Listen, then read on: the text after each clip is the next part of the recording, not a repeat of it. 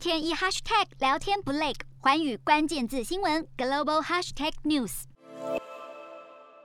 美俄日内瓦安全会谈十号举行，主要针对乌克兰局势进行讨论及协商。不过，将近八小时的会谈落幕，双方似乎仅达成持续对话的共识，整场会谈没有实际突破。白宫表示，美国立场坚定，俄方的部分提议不可接受，俄罗斯必须撤走乌克兰边境的士兵。美国首席谈判代表副国务卿雪曼则强调，如果俄罗斯侵略乌克兰，将面临严重制裁。俄方首席代表副外长雷亚布可夫则重申，俄罗斯并不打算入侵乌克兰，呼吁美国负责任地对待俄罗斯。他也警告，日益对立冲突的风险不可低估，指责美国扬言对付俄罗斯是企图勒索恐吓，但双方仍主张继续对话。而在美俄举行战略安全会谈之际，北大西洋公约组织警告俄罗斯，如果对乌克兰发动进一步攻击，将付出重大代价，并希望与俄罗斯紧要会谈能开启迈向外交解决的道路。洞悉全球走向，掌握世界脉动，无所不谈，深入分析。